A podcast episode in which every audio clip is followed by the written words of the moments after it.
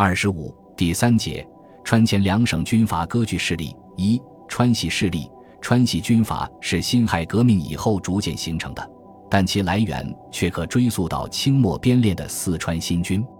光绪二十七年（一九零一），清政府废除露营制度，建立新军，规定全国各省共编练三十六镇师。四川因省区较大，监控康藏地区，决定成立第十六。十七、十八三镇，四川不仅负担三镇的全部经费，每年还要定额接济邻省：西藏一百万两，云南五十万两，贵州四十万两，甘肃、青海各三十万两。为了培养聚集军事人才，需要设立军事学堂，派遣青年出国学习军事。四川首先派遣周道刚、徐小刚、胡景一、张毅、刘鸿奎、徐海清六人。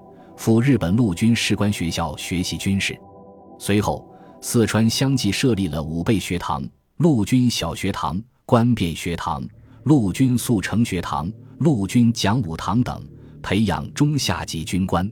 这些学堂毕业的学生，后来成为四川军队的骨干力量，大多成为军阀部队的各级军官。辛亥革命前夕，四川已建成的新军仅第十七镇。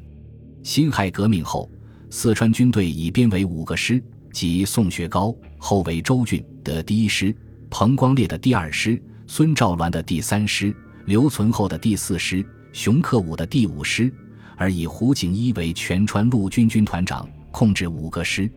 袁世凯死后，川军仍保留五个师的兵力，分别以周道刚、刘存厚、钟体道、陈泽佩、熊克武为一至五师师长。由于这时中国出现了分裂割据的局面，无论是复原川军，还是倾向护国军或倾向孙中山的川军，其首脑人物无不利用南北角逐的形势，乘机窃取和扩大军权，招募私人军队，发展个人势力。一些中下级军官也逐渐做大，占据一定的地盘。这些割据势力，无论南北政府都鞭长莫及，只好采取居间操纵。使其互相牵制的策略，这样护国战争结束以后，四川的军阀势力就基本形成了。四川大规模的军阀战争开始于一九一七年刘罗刘代之战，已如前述。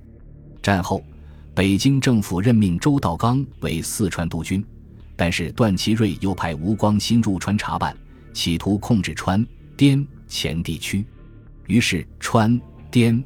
前联合起来赶走了吴光新，北京政府又任命刘存厚为四川督军，以张澜为省长。一九一八年一月九日，熊克武在重庆就任四川靖国军总司令，响应护法，联合滇黔军，共同讨伐依附北洋军阀的刘存厚，进占成都。刘存厚退至陕西宁羌。四月，孙中山任命熊克武为四川督军。杨树堪为省长，熊克武在当时的国民党人中不愧为革命志士。然而，他当上督军后，处在封建割据和军人专政的环境中，也走入了军阀的行列。一九二零年五月至十月，又发生了新的川滇黔军阀大混战。